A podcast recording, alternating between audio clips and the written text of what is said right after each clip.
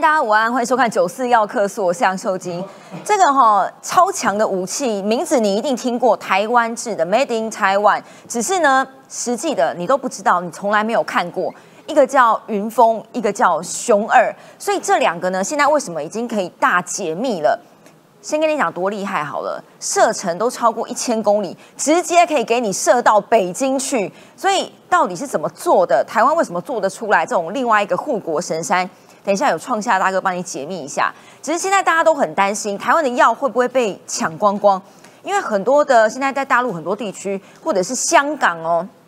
药房那个药架上几乎都是空的，因为中国突然就给你半解封，要解封不解封的，突然就给你解封了，所以那些民众呢都不知道自己该怎么办，而且中国根本就还没有准备好，告诉民众说我该怎么样跟病毒共存，所以现在大家都只能靠自己啊，抢高丽菜啊，一颗几千块的高丽菜，然后呢，所有什么普拿疼啊、止痛药都被抢光光，所以现在政府说，如果一旦贸然开放小三通的话，哎，来抢药真的不是不可能的，只是呢，国民党主席朱立伦连批三天呐，中国现在先阻挡了我们两千多个商品，他都没有骂对岸，每连续三天每天都在骂民进党。他昨天意思是说呢，你不开放小三通，全部都是意识形态在作祟。但是如果大家倒带回到选前去，他选前怎么讲的？民进党故意阻挡小三通，就是不让台商回来投票。哎，所以现在到底你到底想干嘛？中国进你的从党疫苗开始，然后又进了农渔产品，又进了凤梨酥，所以你到底想要民进党执政党做些什么事呢？好好来讨论一下，好不好？国民党自己当然也有很多问题了哈。这个时间点还蛮敏感的，因为新选上的议员都还没有就职，二十五号才就职嘛。但是呢，王宏威先落跑之后，现在又有两个号称自己是年轻世代的人。也已经要落跑了吗？他们纷纷宣布说，二零二四年的立委他们也要参选。一个叫巧心得第一，一个叫徐宏庭。徐氏中心会纷纷开炮说，世代交替了哈，那些老的人请退下，让他们选。那两个人首当其冲啊，一个是赖世宝，一个叫费宏泰。所以这两个人怎么回应？国民党到底在搞哪一招？世代交替有用吗？还是在情绪勒索？今天四个来宾跟我们一起讨论。先介绍创夏大哥好，晶晶好，大家好。小三小三通倒过来念呢，我们比较知道他的意思。你念出来啊，你念出来。还有于将军好，晶晶好，大家好。还有这个成功世代交替成功的曹婉珍，台北市议员。晶晶姐好，大家好。他是洪婉珍啦，大家知道。洪婉珍。哎，赖世宝是跟你同一区的？不是，我是中正万华。有啦，中正有跌到一点点啊。对。还有中信大哥好。好，秀君大家好。先来看一下哈，这个抢药哈，不是在跟你开玩笑的。两个画面，因为很多真的很激烈在打架的啊，全部都被中国官方给下架了。这个是很多网友他们包括上传 YouTube 也好，或者是在地的那些中国的记者也好，上传到 YouTube 去。如果大家有兴趣，可以去查中国抢药，或者是北京、上海抢药，到处都在抢。这个是药局门口这一家康复之家医疗器材，排队排到你一个看不到啊，哈。爆冲突的，我说已经被禁了，所以你只看得到乖乖排队的。然后呢，另外这个也是另外一支上传到 YouTube 去，这个是在一个商场里面的药局，在这里。这个从店内排到店外去，而且看不到终点。其实你进去也没用，因为药架上全部都被抢光光了。所以请教创下大哥，现在因为苏贞昌跟卫福部都说，小三通如果开放，人会进来抢药嘛？结果呢，很多人都笑说：“哎呦，怎么可能嘛？”其实，在开话讲话之前，我们先喷一下，对不对？要做好安全措施，免得你感冒没免得感冒没有药吃，对不对？所以台湾也会没药哦。因为我们台湾哦，其实哦，福尔摩沙是个宝岛，但是台湾比较倒霉的是什么？有一个恶霸流氓的邻居，一直要吃我们，对不对？随时就会那个很多的契约就给你乱搞。但是更糟糕是什么？这个恶邻居哦，还不负责任。不负责任到什么程度呢？第一个呢，自己的十四亿的老百姓没办法照顾，没办法照顾呢，就给他们动态清零，动态清零，清到这个后白纸革命出来了，然后又传说，这当然这个没办法证实。我们习大大到底有没有确诊不知道，但是他可能确诊之后发现说，哎，好像也没到那么严严重。突然之间又是新的一个优化清零政策十条出来，解封了。嗯，但是解封之后马上传出来，中国大陆里面好多地方。那个 R O 值是一比二十二，嗯，很多人就又染疫了。对啊，那染疫之后发现说，哎，科兴啊、国药啊没什么用，那他们怎么办？然后又得病了，那得病之后呢？他们也没有那种整个治疗 COVID-19 武汉肺炎的特效药都没有。那怎么办？症状药吧。因为之前只知道一直给你核酸检测，一直给你核酸检测，但没有告诉你到底要怎么治好。对，没有什么治好，所以就症状药嘛。如果因为都是我们也都知道嘛，就是普拿疼啊、咳嗽药啊什么的东西。但是他们中国大陆没那么多啊，所以开始拼命抢。嗯，所以拼命抢，你看到没有？从十二号他们开始要优化清零之后，陆陆续续呢，我们当然知道台湾人呢，我们很多的同胞也在那边，所以很多的家人呢就想说，哇，那你怎么办呢？赶快做准备吧。所以有药师就出来讲说，陆续出现十几组，就在他的药局里面要买药物。这是台湾的，台湾的，因为他要寄给中国大陆，在那边的台商、那边的学生，赶快要寄，就是什么普拿疼啊，然后什么退烧药啊、止痛药啊，这个东西其实我们在过去的时候，台湾也都知道，因为它有很多时候就是症状药，可以帮你把一些状况给减轻。但是我们每个人都打了三四剂的疫苗。所以我们可以去控制它，可以去控制它。可是你也知道，那段时间里面，我们到药房里面去要买普拉腾，真的就是要看运气。其实也是缺货，也是缺货。但是现在呢，一下子甚至于还有呢，一下子就进了两三个月的药份，然后每次呢都买了五六盒，又一次寄到中国。为什么？因为中国不负责任嘛。他们的政府根本没有任何的方式 去帮助他们的人，所以当然站在人道主义来讲说啊，他们的人民也是真的很可怜，真的很可怜，真的很可能。但是你不能以邻为祸啊，那以邻为祸的结果真的是不要说我们台湾会觉得受不了，你完全不负责任，把责把你的问题丢给了你的邻居，连香港港九药房总局的三个理事长都出来讲说。这一个星期，三四成的人打必必理痛，其实必理痛就是普拿就普拿疼，他们用的用品不一样。然后最后呢，药局就公布几乎被扫空，或者是规定一个人呢限购一盒。那上海我们也看看到了退烧药啊，布洛芬大缺货，布洛芬里面的成分跟普拉疼里面有些是重叠的，就消炎止痛的，所以大家在拼命抢。那这个情况之下。我们就会问说，那你怎么会中国搞成这样子呢？那中国真的，他们真的会恐慌吗？嗯，要恐慌是什么？现在不用每天在挖鼻孔了，或者是他们的快筛还有很多 很多的部位，对不对？那他们其实好不挖了以后，一个状况是广建方舱医院。那如果说他有症状，他们是不是急着就被关进方舱？嗯，那他们也不愿意嘛，所以拼命买这些药。那现在。结果在这个时候，所以不管是我们的卫副部长，我们的整个行政院长都会提醒一件事情，因为他们缺货，以他们十四亿全世界将近六分之一到五分之一的人口一来抢的话，全世界都麻烦嘛。过去香港、澳洲也曾经有奶粉缺货啊，什么缺货啊，所以会造成是我们一个状况，尤其是是冬天来了，寒流要来了，寒流要来的时候，其实也是我们拿掉口罩之后。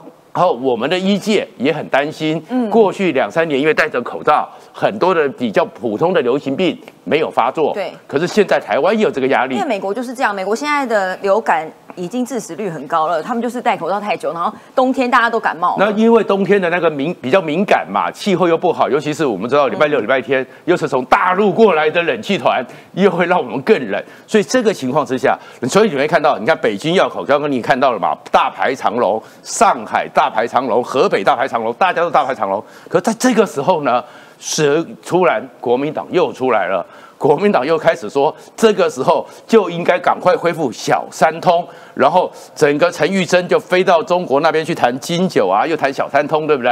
可是我们先问一个问题，请问中国大陆，你的云南白药被列为是你们国家绝密级的配方，而且你们是藏在人民大会堂的一个保险柜，真的？然后你们现在还做出云南白药的牙膏。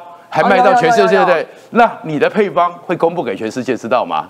你的配方一公布出来，那全世界都会被禁啊，因为都 可能都不能用。对，所以这个时候本来就有问题，然后就开始就是痛批你们呢，就是意识形态，你们就是怎么样？但是我们就想了吧，以前的时候小三通已经快要二十年了，小三通通三小，大家都知道。而且现在这状况是，我们刚刚讲到，只是有很多人开始买药寄给过去。那如果小三通之后，那压力多大？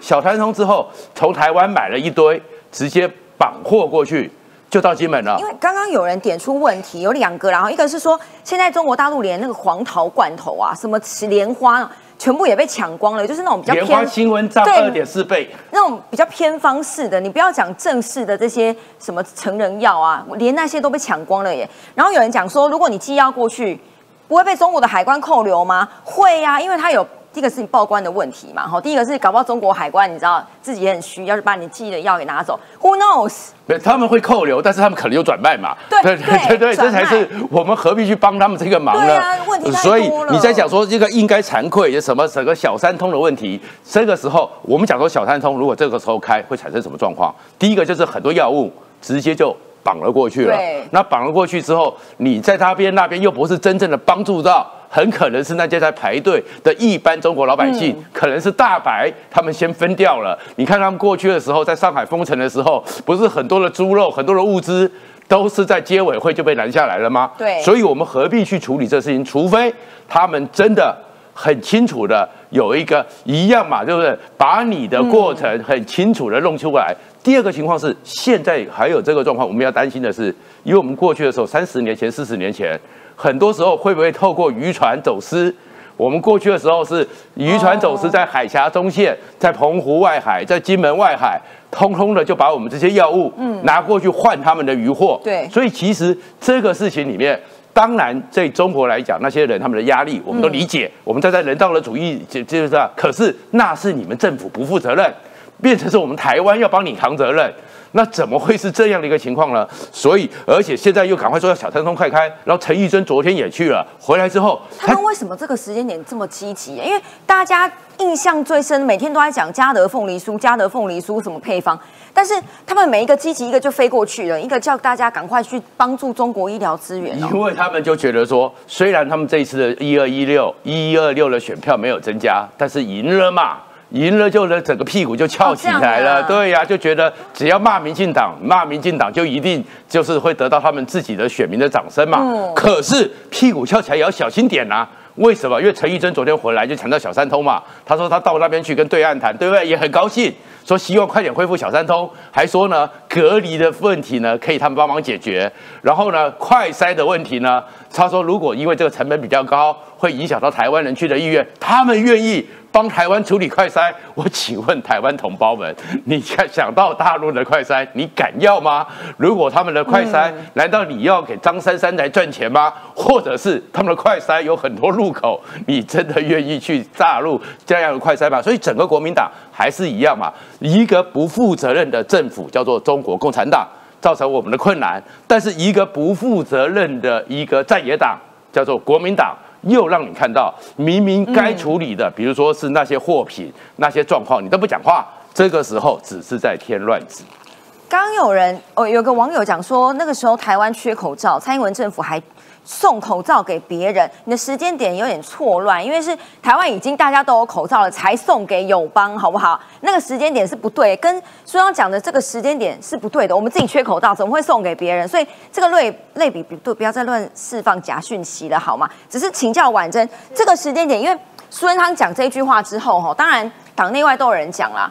他举了一个例子说，疫情刚起的时候，台湾禁止口罩，也被人家骂说没人道啊。还好政府有做的正确，才让台湾人有口罩可以用，所以用一个善的循环。只是现在我刚刚讲，大家都还在讲嘉德凤梨酥的时候，你现在对照国民党一直在往中国飞啦，什么要去帮忙中国的医疗资源啊。是是，到底怎样？真的是屁股翘起来，二零二四很稳哦。这个就是搞不清楚状况啊，就是自以为是，真的就是其实这件事情，刚刚创阳哥有提到，就是说有关你刚刚的照片看到，不管北京、上海，到底都在那边排队抢药。老实讲，大家回想一下，因为这个疫情是整个全世界爆发，的确，台湾在那呃这个两三年内，曾经也一度有遇到这个，不管是我们的口罩缺乏，或是医药用品，那时候普拿疼，我们自己台湾都在抢，对啊那时候，对啊，啊怎么可能说你现在朱立伦你在那边讲说叫我们先把我们的都先送过去去帮他，你是不是有什么问题？还亏你选过台湾的总统啊！其实刚刚有讲到说有关于这个药品的这个事情，曾经在这个二零一八年的时候有上映一部这样的电影，叫做《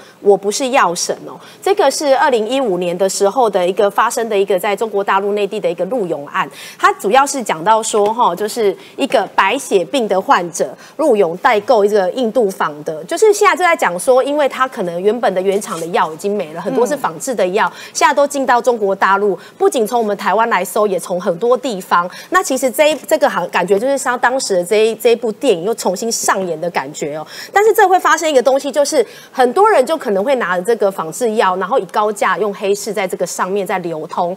那这个还有另外一个问题是，到底这个药是真药还是假药？接下来也会发生这样的问题哦。因为搞不好就是你知道，药丸一颗上面就比如说对印辉瑞、印 Pfizer，然后对随便就给你一个随便乱七八糟的药胃药哈，上面给你印 Pfizer，你根本分不出来。对，所以可能又第二波不知道又要发生什么样一个疫情之后的一个疾病的问题，因为这个乱用药本来就会产生很大的问题啊。但是刚刚有提到，就是这个朱立伦哦，这个朱主席提提到说要赶快来恢复小三通，然后还要我们就是台湾来协助中国的这个医疗的需求。我是觉得这个真的是一个莫名其妙的一个论点，他们都在卡我们的产品的，就像刚刚主持人有提到，金姐有提到这个什么，在我们的凤梨酥、我们的农渔产，然后不管还有我们的酒，你全部都卡的要死，然后你现在要叫我们把我们的医疗资源搬去给你，你用你说我们是用意识形态在处理事情，你才真的是用意识形态在看待这件事情吧？你现在是为了什么东西要去？抱人家中国大陆中共的那个大腿。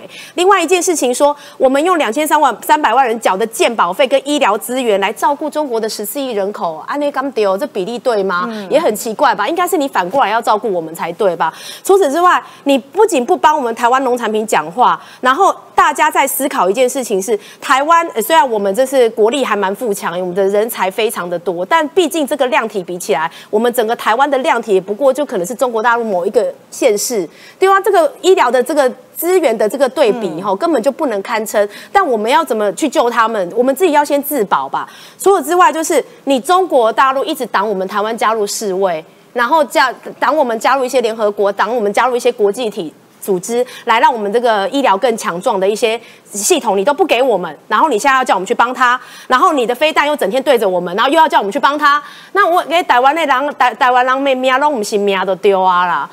对，但这件事情，我我的意思是说，我觉得国民党主张哈，每次他每次都主张说两岸要留一个对口嘛，人前留一线，日后好相见，这个我赞成。但是你交朋友是打给爱吼熊，就是要互相的，好不好？对哦所以如果你国民党这么会谈判，那这样好不好？你们去跟他讲说，那两千多项商品。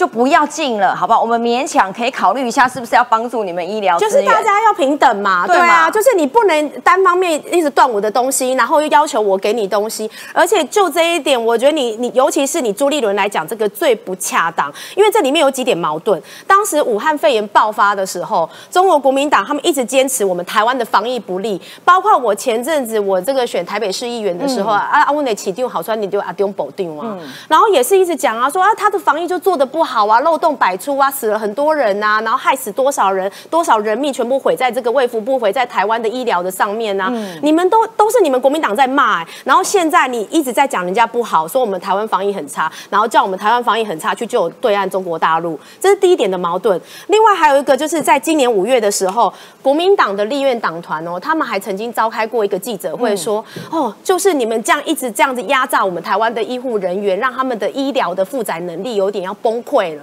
叫我们要体恤医疗人员，这是国民党他们自己开的一个记者会。那你开了这个记者会，那你也知道，到现在为止，我们并不是说我们台湾的疫情已经归零了嘞，我们还是在这个热线上，只是有趋缓，然后现在大家可以不戴口罩这件事，但不是完全没事。那台湾人都不需要有这个疫情，有的医医疗人员不需要为我们做事吗？这个也是一个矛盾。嗯第三个就是我今天有特别就去就去找出这这个现在的疫情的状况，这是、呃这个我们卫福部最新的是我们新增了一万七千多例哦，这是我们台湾。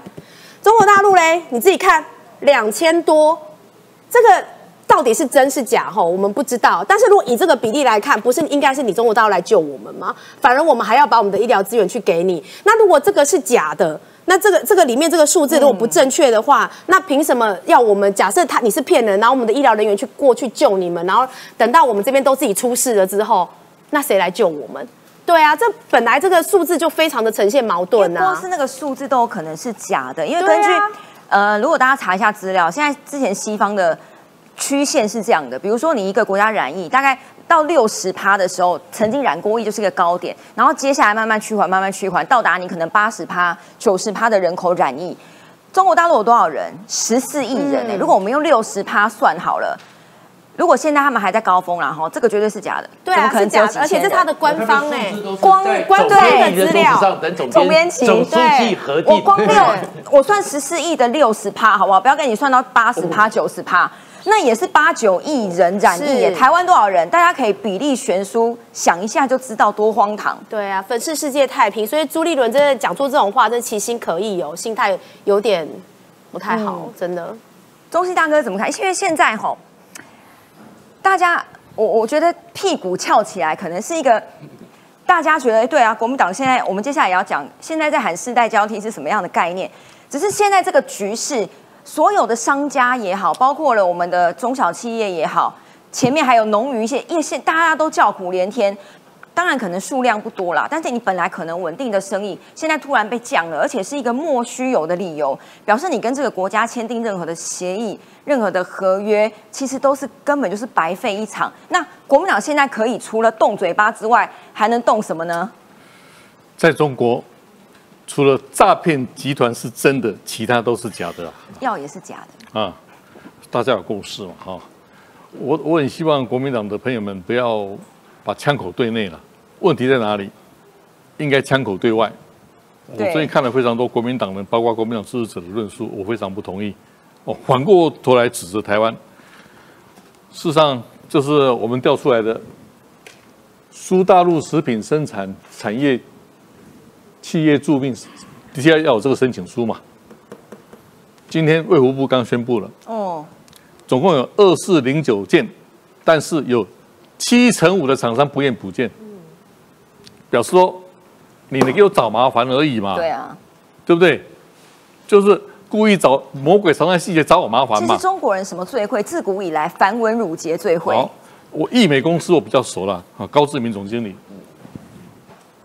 他是他他深绿哦，他说他不愿标示中国台湾了。嗯。第二，那个还要把配方写在申请书里面了。涉及工业机密嘛？哎，易美有将近一百年的创业，你从他从他父亲开始，他当然不愿意啊。好，我倒比较同情这个嘉德啦。嘉德蛮有骨气的哦，哦，其实嘉德真的是，比如说在在这个这个南京东路四段买的哦，五段哦，买都要排队啊，我也常去排啊。结果他拒绝了，马上被打成台独顽劣分子。哎，小粉红，无台不独是不是？什么先是台独吗？台独顽劣分子，请台湾人先去买爆它。好，这两天排对这两天，其实全年有在买，这不是夜配，好吧？在世贸组织的精神架构下，中国却保持一个天朝操控体系啊！你来跟我朝贡，来磕头。嗯，第一点，中国的科技是从美国偷窃开始的啊，要求美国的厂商到中国投资，嗯，技术留下来。对。现在呢，对台湾厂商是逼迫啊，不是偷窃，公然要要逼迫啊，这不是流氓国家嘛？第二，我发觉到在世贸架构下，中国竟然还是一个义和团的精神呐，像不像义和团？嗯，对不对？喊打喊杀。第三，我我我是再次呼吁了，上礼拜台湾企业真的要分散风险的啦，台积电就一个典范嘛，你看。台积电也在中国投资没有错，但他为什么到亚利桑那设厂，到日本设厂，到荷兰设厂，到英国设厂？当然，主要基地还是台湾。对，台积电就是个例子啊。好，第四哦，我也劝台商了，赶快学马云，赶快跑了。马云在东京躲了五年了，在香根躲了五年了。为什么？要钱要命。所谓的富裕国家，就是共产党精神要跟你富裕嘛，共同富裕嘛，这是斯大林讲的了。第五，有没有记得川普总统讲一句话？在美国的中国留学生，通通都是间谍。嗯，孔子学院也把你关起来了。你看，拜登进一步落实晶片法案，就反制中国嘛，在科技业反反制中国，把你捏住嘛。所以这是个科技争霸战。台湾当然要选择在自由民主贸易的国家一边嘛。再回到最重要的科半导体的这个地缘政治学。我们上礼拜谈的台电很好啊，其他的生产业、服务业、传产业一样，不要把全部的鸡蛋放在一个篮子里面，已经没有这条出路了。目前台湾依赖中国还有百分之四十三了，嗯，中国为了二零二四年的大选，已经开始以商为政，以民逼官，对你国民党也一样啦。对，不不管你是民进党支持国民党，他也一样啦，无台不独啦，他就是要倒不要人啦。哦，所以大家头脑要清楚，朋友敌人是谁，要搞得清楚，这是我的建议啊。对啊，所以你越软，他就是台语有一句叫“扔头轻滚”。那时候阿扁就很常讲这个成语，我是从那时候知道。现在中国大陆就在做这件事，所以你国民党再软，他就只会吃的更硬而已，好不好？我相信你们自己都很有经验的，不知道为什么你还要走回头路这样。但是呢，国民党，我觉得可能脑筋真的有点怪怪的，不知道在想什么。如果要讲到二零二四年这个时间点讲这句，这个时间会不会有点怪哈？因为刚好王宏威人家讲他落跑，我看他今天早上受访的时候，又有人问他落跑，然后他就落泪了。他觉得很委屈，他觉得为什么里长都不理理解他，他都有去道歉呐。哎，这个时间点，这两位号称是年轻人，然后徐宏庭四十岁，一个叫徐巧芯三十三岁，徐氏中心会的两位年轻议员分别跳出来说，我要宣布参选二零二四年的立委。但重点是呢，十二月二十五号他们连任议员都还没有正式就职，然后就迫不及待抛出这个议题，哎。徐宏宁还讲说，就像梅西啊、C 罗啊，这个哦，差不多国家们要征召他们，他们自自己也知所进退，类似这样的概念啦。说国民党一定要世代交替，只是这两个选区吼，那两个选区，一个是五连霸，一个是六连霸，一个叫费宏泰，一个叫赖世宝。先看一下他们两个有什么样的感觉。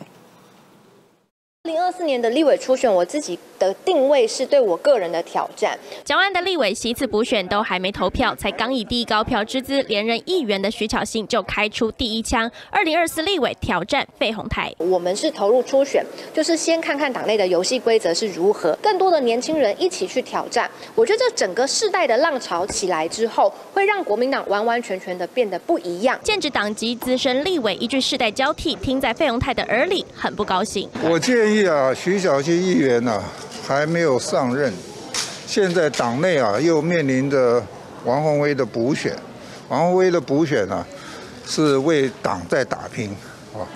多想想党哈，尊重他，毕竟他在我们的选区服务了非常久，服务的也非常好。我们两个人之间呢是有非常强的革命情感的。那我当议员，他也教了我很多。说和前辈有革命情感，自己出来是为了唤醒年轻人对国民党的认同感。但费鸿泰挑明不让，要继续选。当然是继续争取选民的支持。他喊说世代交替，会不会觉得他是在对年龄有意见？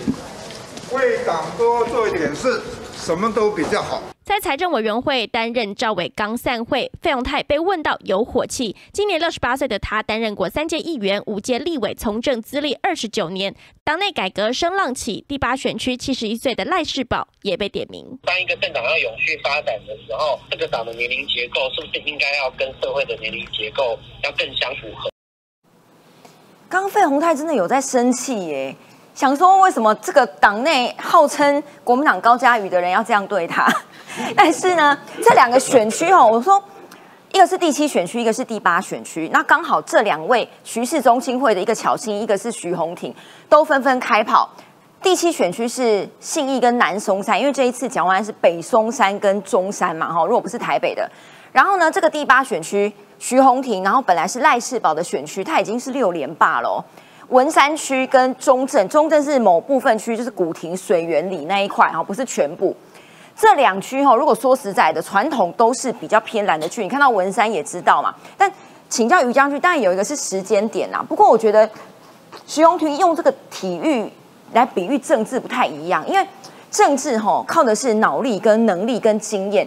他讲 C 罗跟梅西运动员，不管是打 NBA 也好。或者是踢足球也好，你体力就是比不过十八岁的嘛。其实这两个比喻不太不太对吧？这当然，我觉得这这个徐氏中青会两位优秀的这个中青哈出来讲这个话，其实国民党要要听进去哦。国民党常常讲说，国民党没有年轻人，国民党不是没有年轻人，国民党年轻人只有两种出路，一种是像李正浩这种自己被赶出去，第二种就是留在党里慢慢变老，最后也变老人。国民党年轻人只有这两种出路。哦，对你没有没有第三个选择啊。可是，那你说有没有第三？有第三个选择，怎么选？建立一个初选公平的机制，如果说今天老不是罪，我从来不觉得说七十岁或是八十岁，你可以活一百岁让你选，我也没意见只要你有民意支持。对。但是呢，国民党有没有一个公平的党内的初选机制？我告诉你，可是赖。世宝今天出来回应，他说他这个从来都没有同额竞选过，意思就是说国民党都有人要跟他初选，但他每次都赢啊，但这个初选年轻人有没有加成？哦，没有加成嘛？因为你现任的立委，你做了六届、七届，你当然有现任优势啊。嗯那你挑战者，虽然你是议员，你没有那么大区域的知名度，你没有全国知名度，你就要有年轻人的加成嘛。朱立伦敢不敢再做一次？朱立伦上次那个议员的时候做一半，你知道吗？嗯，新人加百分之百，那是假的，你知道吗为什么现任优先保障？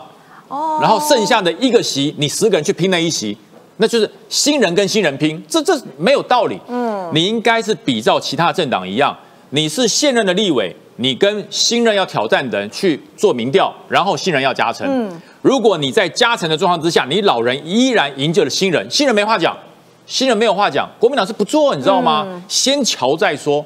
先瞧，国民党就是先瞧。哎呀，党国为重啊，以党为重啊，团结为重，团你个大头啦！我告诉你，再团结下去，新人、年轻人不是跑光，就是留在党里慢慢变老。另外，我讲最没有资格讲的就是这个这个曾明忠，你是不分区哎、你下去选呐、嗯，你是不分区，你在讲什么话？你搞拜登，拜登拜登是人选出来的、欸你是党施舍的哎、嗯，对不对？你连续两次不分区，上次是因为什么？所以你是总招嘛，留下来传承，传承是什么啊？传承到拜登身上，你是做台湾人还是美国人啊？所以所以你是赞成本来就应该、啊、可能有一个呃公平的初选机制，因为现在国民党之前讲说人才断层有两个嘛，一个是说你没有有一个好好的培育制度，比如说民进党就会把你安排到可能党里面先去历练，或者是你去当发言人，或者去当谁的助理，但是国民党好像没有这样一连串的培育机制。国民党没有，国民党的人有个好处，年年益寿啊，活得又长。对哦，每一个人都愿意为党付出健康，对，人人都愿意为党付出，那机会要均等嘛。你不能说我扒住了这个位置之后，我就连续使用六届，不行啊。还是你觉得他们要知所进退？呃，进不进退无所谓，人民决定。哦，我觉得做民调，公平的民调，当时我在改革委员会，我就这样建议，你知道吗？那那立委站起来对着我骂，你们自己不选，你不知道我们有多苦。对我现在选啦、对你骂？对我现在选啦、谁对着你对不对骂好想？知道我我不要讲，讲出来伤感情啦、对，都在那上面的人。世代交替的人对对，就是反对世代交替。他说老有罪吗？我们老有战力，你不知道国民党江山是谁打下来？对，反正不是你，对，你是既得利益者。那吵完之后，我就离开国民党了，对不对？这次我就自己出来选。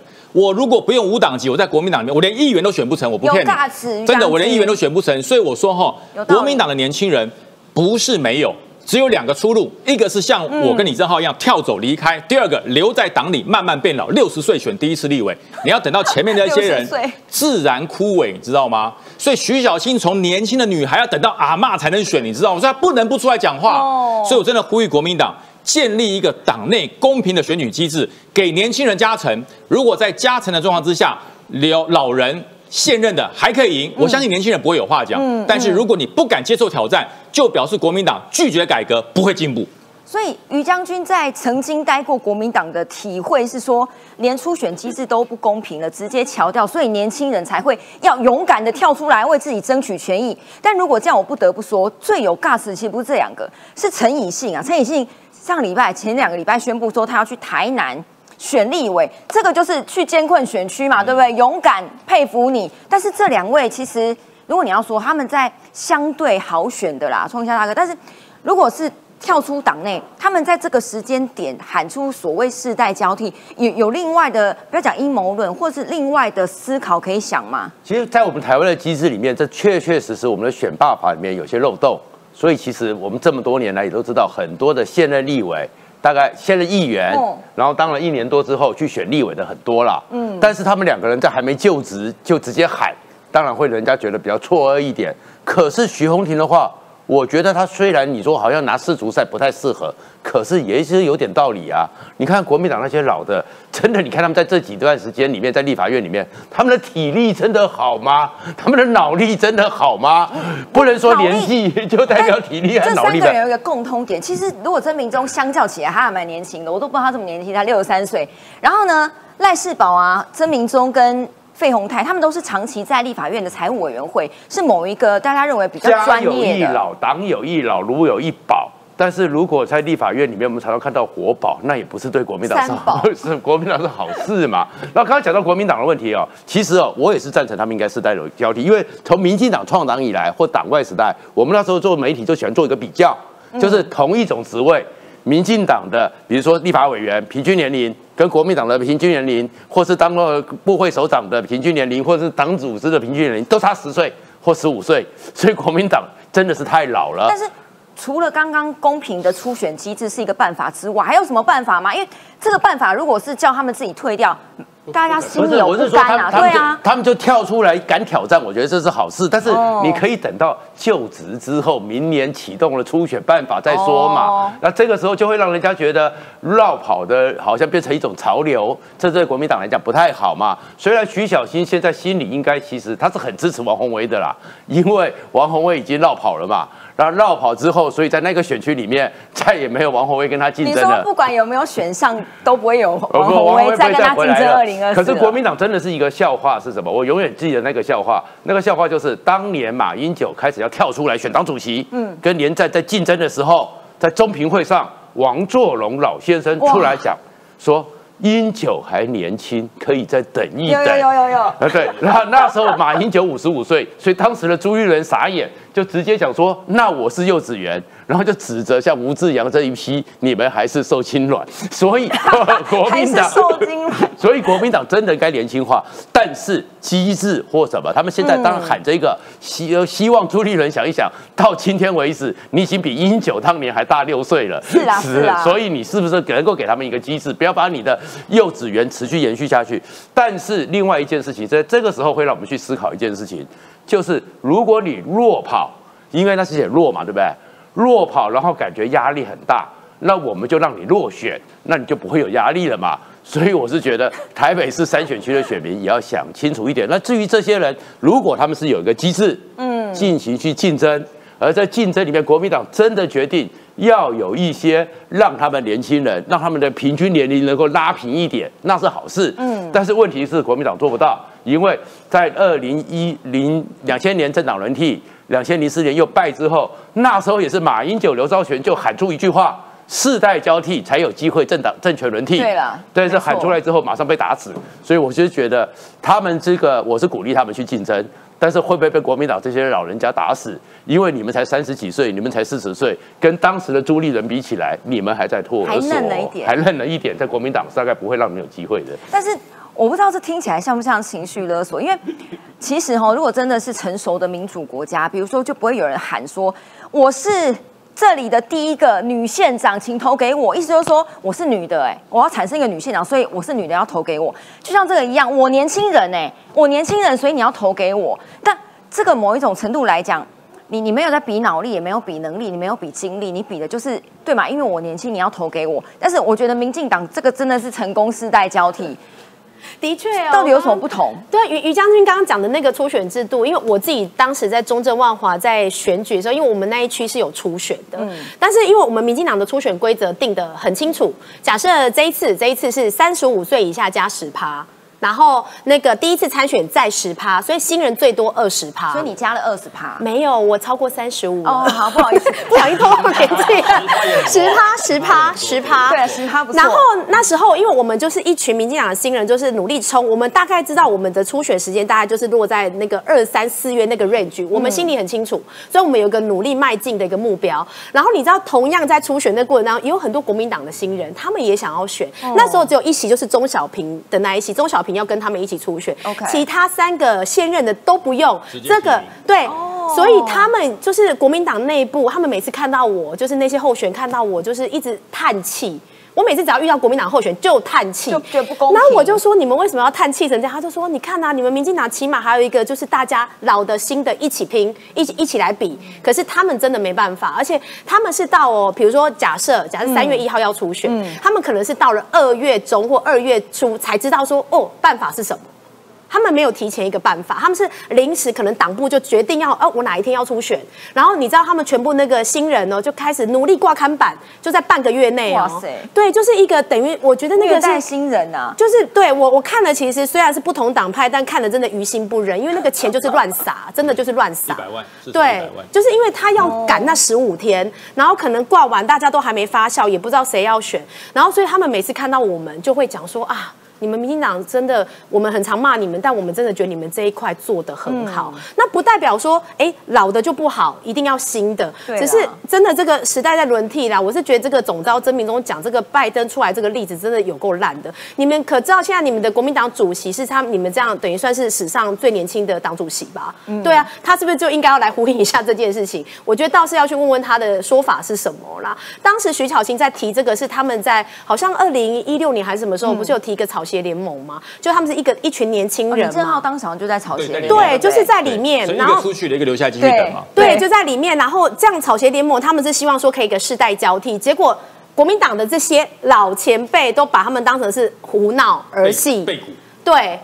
那我觉得这个比较不会发生在民进党。民进党的话，就是有一个机制在以外，当然派系有派系的角力没有错，但是起码就是有一个叫做这个助理的人才库。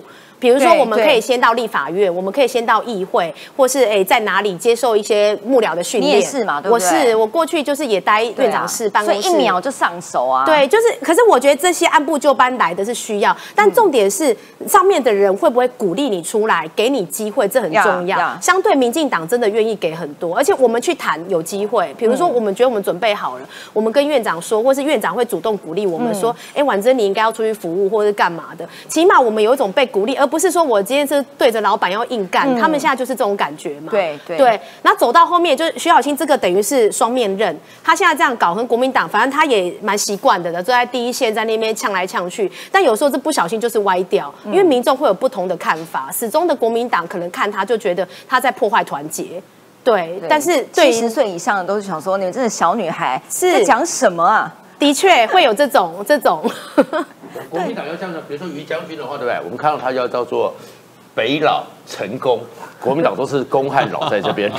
不要讲老好不好？这是对不对我觉得对国民来讲，资深是一种传统的优良中华文化，一直想要延续，叫做敬老尊贤。但是这个世世代真的就不是这样了。但中信大哥也看了这么多嘛，哈，民进党也好，或者是国民党也好，这一出你觉得对于二零二四年有什么不一样的感觉？我的切入是国民党有分裂的种子，我等下来叙述哈。分裂的种子，好，美国有一个参议员已经过世了，南卡罗来纳州，你知道他几岁吗？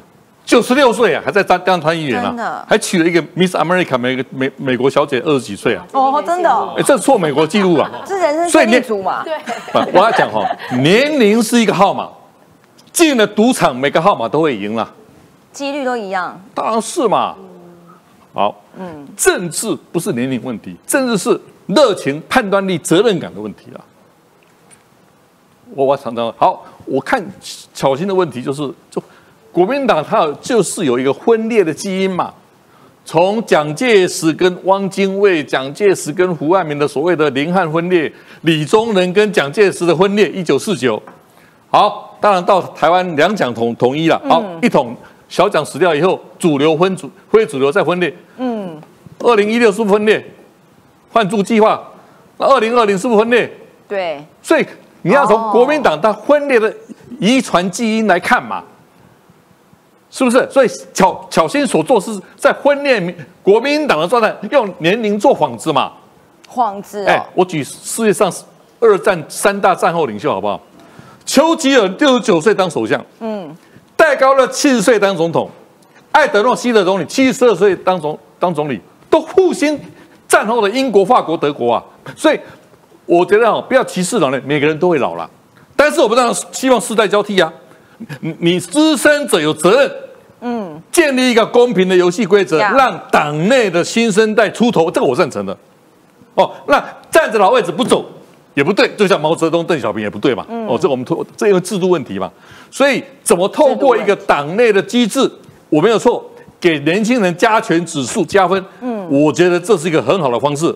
但是巧心的问题是，哎、就是分裂的种子嘛。好，继续分裂下去，我们看下去吧。啊，但所以我才想说，当时二零二零年的时候，情势国民党没有这么好，其实那时候他们年龄也够了，因为根据选办法规定，二十三岁就可以选立委了哦，他们远远都已经超过二十三岁这个年纪了，所以现在是情势大好的时候，所以你才跳出来说我要选，我要选。然后当时很困难的时候，你就是想说没有，我还是选一下议员就好了，这个这样对吗？但是总结一句啊，我们今天大家都真心的为国民党好，我们人真的很好，九是很善心，好吗？那有请一下创下大哥，现在呢？讲到正经一点的事情了哈，我们之前讲过很多次，但大家都以为我们有看过真的试射，真的没有。一个叫云峰，一个叫熊二一型，它还分 A 跟 B 射程。如果要画这样一个圈的话，都可以到北京去啊，真的吗？其实这个东西呢，我们一直其实都说，就是当年九六飞弹危机之后，李登辉总统下定决心，如果说你到我家来，我就要到你家去。所以那时候我们就开始去研发飞弹，嗯，加速去进行。我们早期的时候当然有自制的天剑啊或什么的，但是开始就是雄风啊、天宫都慢慢出来，嗯。但是这慢慢出来之后，后面呢，当时只是在台湾这边做防御用的，在台海上面如果近战缠斗的时候，我们不管是在海面上、空中，但是李登辉那时候就觉得说，只有一件事情，你就记得八二三炮战嘛，八二三炮战的时候，我们呢可以直接打到厦门，且马上。共产党就怕了嘛，就开始单打双不打嘛，所以李登辉那时候就开始，我们中科院就开始从既有的从加以色列加百列飞弹所那个我们立项工程学来的技术，开始召集很多人要去做飞弹。那到陈水扁的时候也有去延伸，所以那时候像是刘太英呐，然后尤其坤都讲过说，可能可以打到上海，可能可以打到三峡。三峡大坝那附近，当时其实又一直讲，所以那时候就有神秘的云峰飞弹、天马计划，嗯，但是一直就把它写成最高机密。那现在是因为呢，当时在陈水扁任内的时候，中山科学院的前院长、海军出身的龚家正，他出回忆录了，嗯，他揭秘了，确实当时有在做，而当时受到阻碍，其实倒也不是马英九，是美国，对啦，因为美国当时是怕我们真的打过去。所以美国限制了我们，不是记得前两年的时候，美国解禁了我们十九项的飞弹的核心技术，对，就是因为当时知道，哎，陈水扁有在弄，所以一切都弄了，确实我们在做，而且做了，如果真的打出来，我们会打到哪边呢？我们现在这些飞弹在台海附近。当然，我们知道最宽的这个就是你讲的云峰啦，一号就是红色这个圈圈。云峰是大概可以上千公里，所以打到北京附近是可以打得到的。而打出去之后，当时我们就开始去自己想尽办法，从飞机的，因为我们 IDF 已经做完了，做完之后那个洛斯洛普的我们的那个引擎，所以因为你要做到这么远，你要如果能够变成是一个。弹道飞弹，嗯，你就要有足够的动量，嗯，把它冲上太空，再重新打下来。哦，所以当时我们就用了那么多科学家，他本来是自己在做做不行，又从斯坦福那边找回了一些航太的专业，还有材料。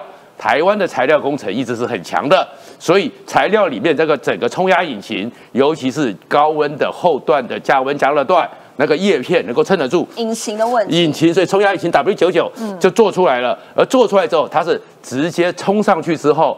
然后呢，经过经过大气层，它重新打下来。因为它有一些温度跟压力的变化嘛，所以这个引擎变得。但是我想问，准头准不准？打得远是看起来一千公里没有问题，但准不准？那因为这没有真正测试到打过去，真的不能不能测哦。没有没办法测，你一打出去，大家就知道了嘛。它只有在熊这个很那个过去的时候，在九鹏基地里面无限高。然后做了一个测试，事实飞得出去，然后根据那些数据模拟，嗯，但是最后落下来的落点，坦白讲啦，应该一定有杀伤力，但是你说能不能那么准？我是说实话，应该没办法。为什么？因为美国后来就限制我们的镭射陀螺仪，那镭射陀螺仪就跟准头有关系的。然后 GPS 如果说没有用到美国的军用 GPS，只是用。美国开放的商用的 GPS，那个误差一定会出现，所以准头准不准？可是这么大一颗一公尺宽、高十公尺这样一颗飞弹，它的载弹量，其实它打下去之后，管你是五百公斤，散开是不是？那个爆炸的能量。也确实是很大的，那这个东西，所以当时我们确实有做，而且这个杀伤力什么？你要看到是什么？这个代表我们有源头打击的能力，嗯而这源头打击的能力是什么？你看最近乌克兰他们用无人机用那个前苏联留下来的无人机。直接打七百公里，打到恩格斯机场。嗯，他们本来摆出来说有二十架的长城战略轰炸机要去轰炸乌克兰，我就直接炸掉你两架。所以源头打击比那个斩首更重要。我们一直想说，我们有这个是不是是直接打到中南海？也不需要如此，我们也不需要去伤害平民百姓。但是你的军机场，你在安徽那边的歼二十机场，你真的要开始把你跑道给打烂，把你跑道打烂，把你的飞机给炸掉，这叫源头打击。所以我们其实要告诉你，就是我们确实有源头打击。飞弹有两种，这种就是弹道飞弹，飞出大气层五倍嘛音速，然后直接撞下来。飞弹。那这个另外一个呢，还有一个就是巡弋飞弹。这个是雄风二一，大家看到第二圈这个哈比。云峰飞弹再小一点点，但差不多也是一千公里上下了。所以这个难在哪？雄二一真成型，那什么叫真成型？就是这个其实也是我们其实台湾穷人家哦，穷人家是有骨气的。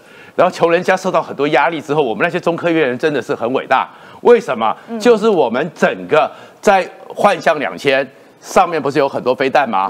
那云母啊那些飞弹也过期了。过期的时候呢，我们就跟法国讲说，那我们要研议那里面的那个固体燃料包，然后法国说你们要运到我法国来，然后我帮你们重填，要价千亿以上。真的？我真的？那台湾怎么办？所以我们中科院那时候是多么要命的，你知道？他们就在九鹏湾，然后在什么地方自己重新的去慢慢检测哪边有裂缝。这个整个固态燃料应该怎么装填？因为你一燃烧，那是非常大的冲力嘛。然后怎么装填，形状和燃烧效率都有关系。结果我们的研议计划自己完成了，那我们也就学会了这个燃料固态燃料怎么装。所以熊二一就开始去做了。我们熊二呢飞弹，熊二一飞弹为什么叫巡弋飞弹？它曾经呢在阿扁面前，在九鹏湾基地曾经试做过一次，打出去之后开始绕过绿岛。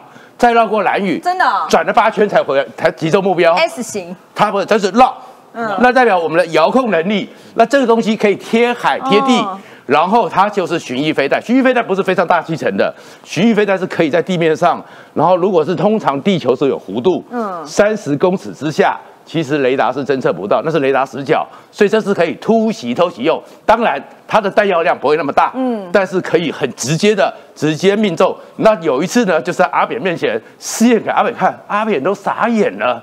原来我们可以做到这么好，而且呢，连美国都吓到。对，因为美国觉得说，根据我们，他过去因为美国其实盯我们盯得很紧，因为你就是不能试射，而且还跟他们签了一个协议，说你就是不能在台湾试射。对，因为他怕我们研发一些攻击性的武器。所以那一次呢，就是美国呢也盯得很紧，但是打完之后，那个数据用超级电脑一模拟，吓到了，太强，太强了，因为他们我们一直讲过，熊二一征程大概是四百公里啊，六百公里啊，那是一算。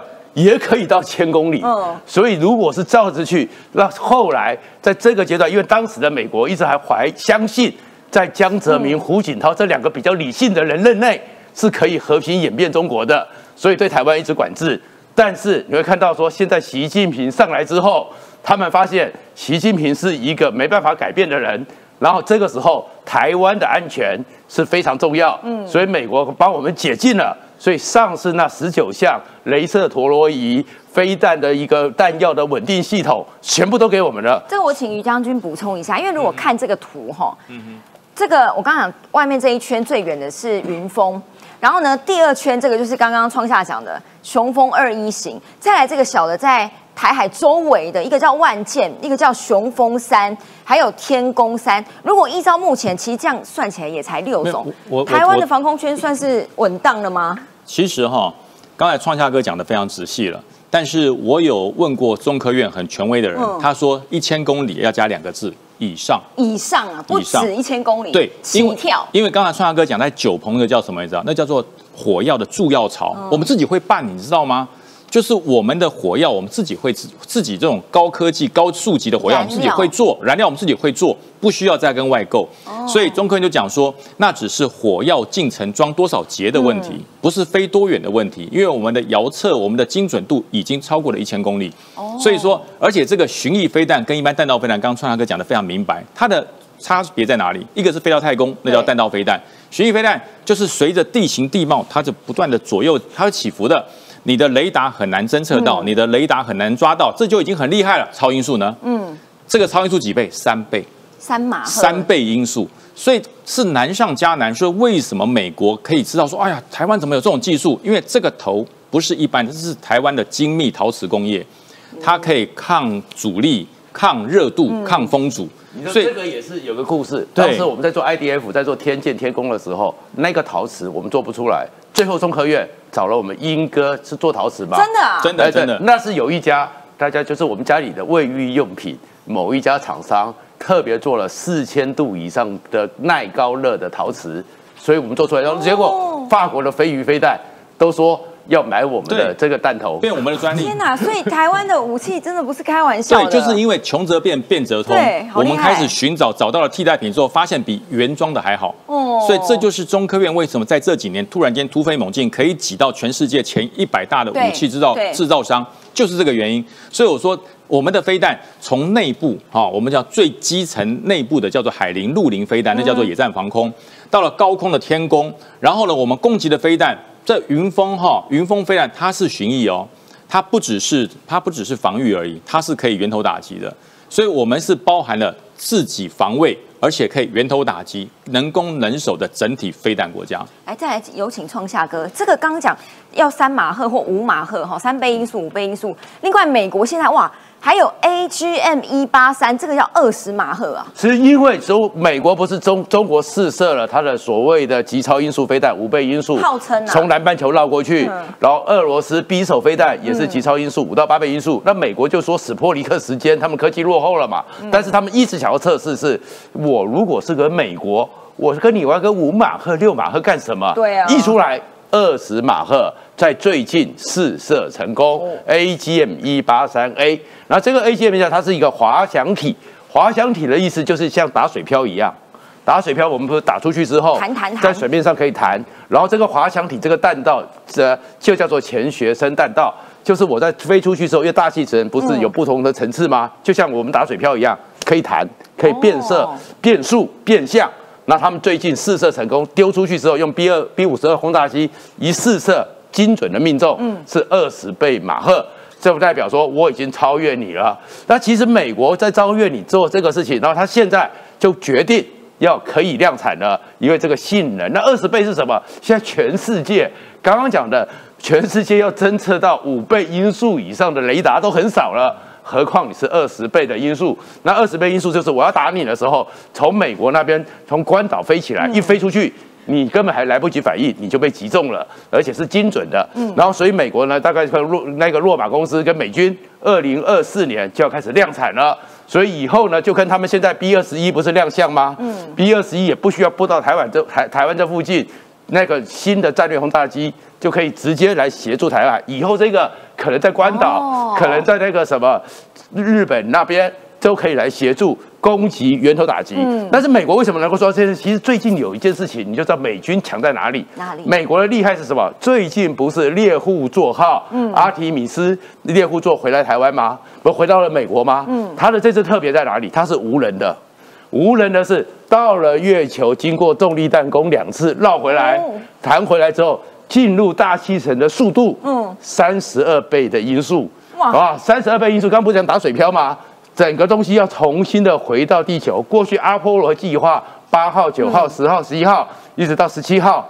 都是人在操作的，因为那个叫做大气之窗，只有四度的角度。嗯，那如果你没有角度不对，你就弹走了。哦角度错了，你就直接烧下来，就燃烧了。一个无人的美国可以用三十二倍音速直接操控，而且这么大一个在四度角度之内，四度角之内，而且过去美国那些太空船或者是人家落后的比较也是很先进啊，我们还做不到，都是丢到太平洋的中间或大西洋的中间。就他这次在圣地亚哥附近三百五十公里，精准的可以落在定点，所以美国就告诉你说，操控、遥控这种极超音速三十二倍，他们做得到。NASA 的太空空气一向比美军领先十年，那美军一向领先中国三十年，你就知道二十倍音速到底有多恐怖了。刚刚讲完超级先进的，你连想都想不到，但再带你看一个超级落后的，那也不是落后了哈，这个大家很难想象。一个是印度，一个是日本。有请于将军，我先讲印度好了，因为这样才有对照。刚刚创下讲的是科技已经到达顶峰的阶段，至少在现今为止啊 现今为止啊，哈，我说在目前为止，只是呢，在中印边境。还要继续用狼牙棒，但重点是呢，你六百个解放军跟印度人打狼牙棒，你只那个打了打伤人家六个人，那个是落后三百年。这这这样这冷不止三百年吧？我们刚刚都讲的是热兵器的极致高科技，现在是回到冷兵器中的冷兵器。狼牙棒在冷兵器里面比流星蝴蝶剑都还要差啊、真的那是最差的东西。只输民宅武器板凳。前一万年就已经有考古证据有这有就有狼牙棒了。他为什么要用狼牙棒？其实中印都是大国、嗯，在人口上不得了，都是破亿、破十几亿的大国。为什么他在这个边境克什米亚附近就要用狼牙棒，而不敢用热兵器呢？因为狼牙棒打不出大事来，你知道吗？打不出大事，可是轰你的对头，你头也是会对对对，那只是几个人受伤而已，哦 不会造成两国铺天盖地的开战哦。如果你是出飞弹，你是出战机，你是出坦克，那就不一样，那边俄乌战争的翻版。对所以俄乌战争永远不会在中印边境发生，因为他们双方都极度自治，嗯，都是拿狼牙棒，然后大不了中国回去拿传统武器，拿关刀来，对，就是这样，就是这样子而已。对，那有没有像我们庙会，你知道那些神打？哦，就就是拿了关刀，然后比气势，你你再过来，我砍你喽！你再给我狼牙棒打你，就是这样子。哦对比比气势，比呛虾，比大声，但是会不会出人命也会啦。嗯，你真的狂打之下也会出人命，不过那少数的就各自带回去变成民族英雄，就这样而已。所以中印边境就是用这种方式，能够苟延残喘，维持奇怪的和平。可最近奇怪的和平最近慢慢打破僵局，因为这一次的状况，印度的战机升空了。哦，哦，印度的战机三度升空，热武器升空哦，热武器升空，升上来之后，他们依然在打，因为他们都是高山峻岭地方在打，就看到飞机飞过去，咻，然后中国说我的飞机，印度说我的飞机，对，各方解读，那就是飞过去而已。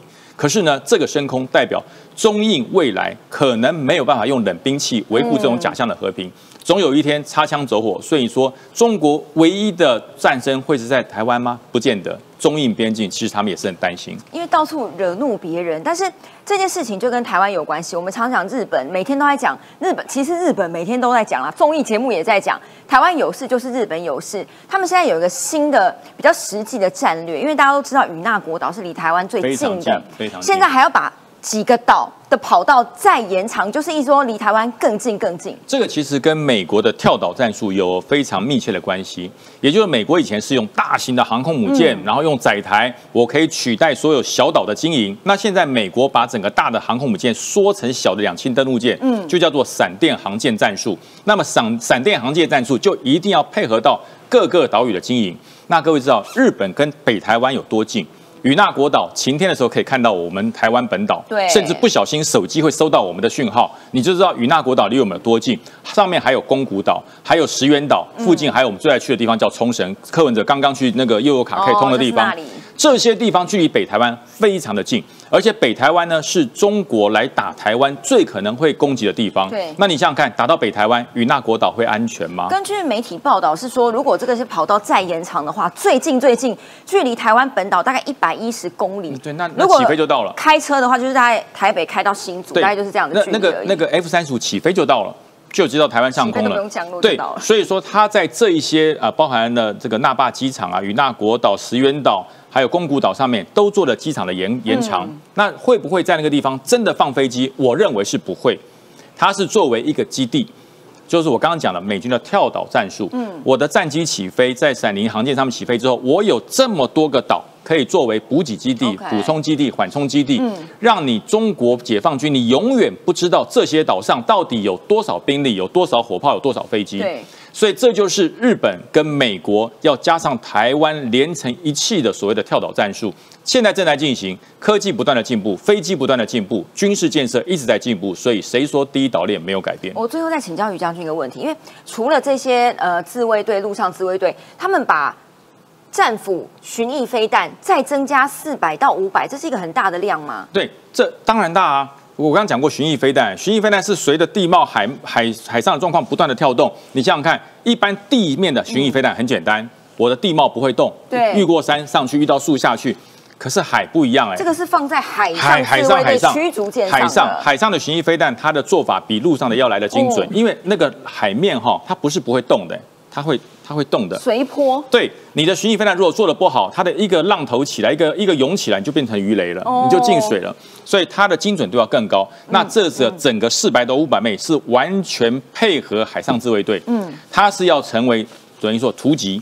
让你不知道我在哪里，但是我我的舰上具有战斧巡弋飞弹，我可以精准打击、源头打击，嗯而且你要想到载台是会动的，对它跟岛不一样，我可以进阶攻击、远区攻击，最主要是可以秘密攻击。对秘密攻击。我最后请教一下中信大哥，所以现在这样局势看起来，刚刚创下的意思是说，如果依照中印这样，台海又有一个战场，中国其实应付不暇吧？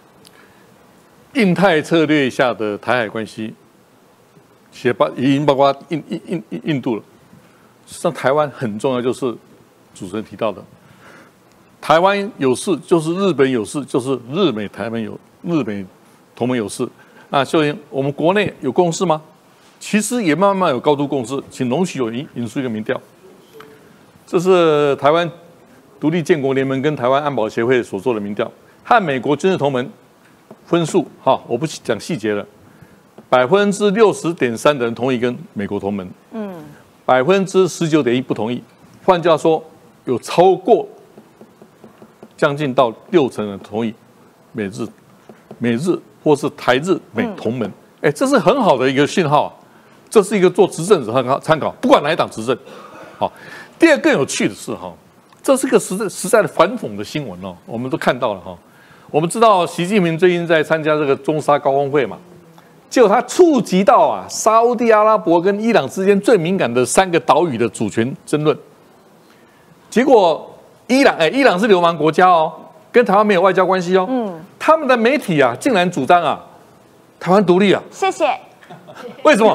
就杠杆啊！好，你习近平跟沙烏地阿拉伯哦暗通款曲，那我伊朗主张公开公开主张台湾独立，好，你拍款，还是声明？啊，北京有没有 key？哎，这个信息很好哎，比较邪恶。所以这让我们坚持一个论述：台湾是一个主权独立国家，借壳上市叫中华民国。这个台湾这个意义，台湾作为主权独立国国家，连伊朗都会用啊，那更何况你自己要不要用？我觉得这是很大的反思啊。对邪恶轴心的裂解，因为这种事情就是会有很无数的矛盾产生。比如说，普丁就说乌克兰是我不可分割一部分，是我兄弟，所以呢，我要派飞机跟飞弹把它打烂，这样对吗？你要打烂你自己的兄弟吗？所以中国之于台湾也是一样的，好吗？我们不会拿狼牙棒跟你打。我我觉得你们吃不到什么台湾的凤梨或者是家的凤梨酥，已经是你们的一大损失了。感谢大家哦，明天见，记得按订阅，拜拜。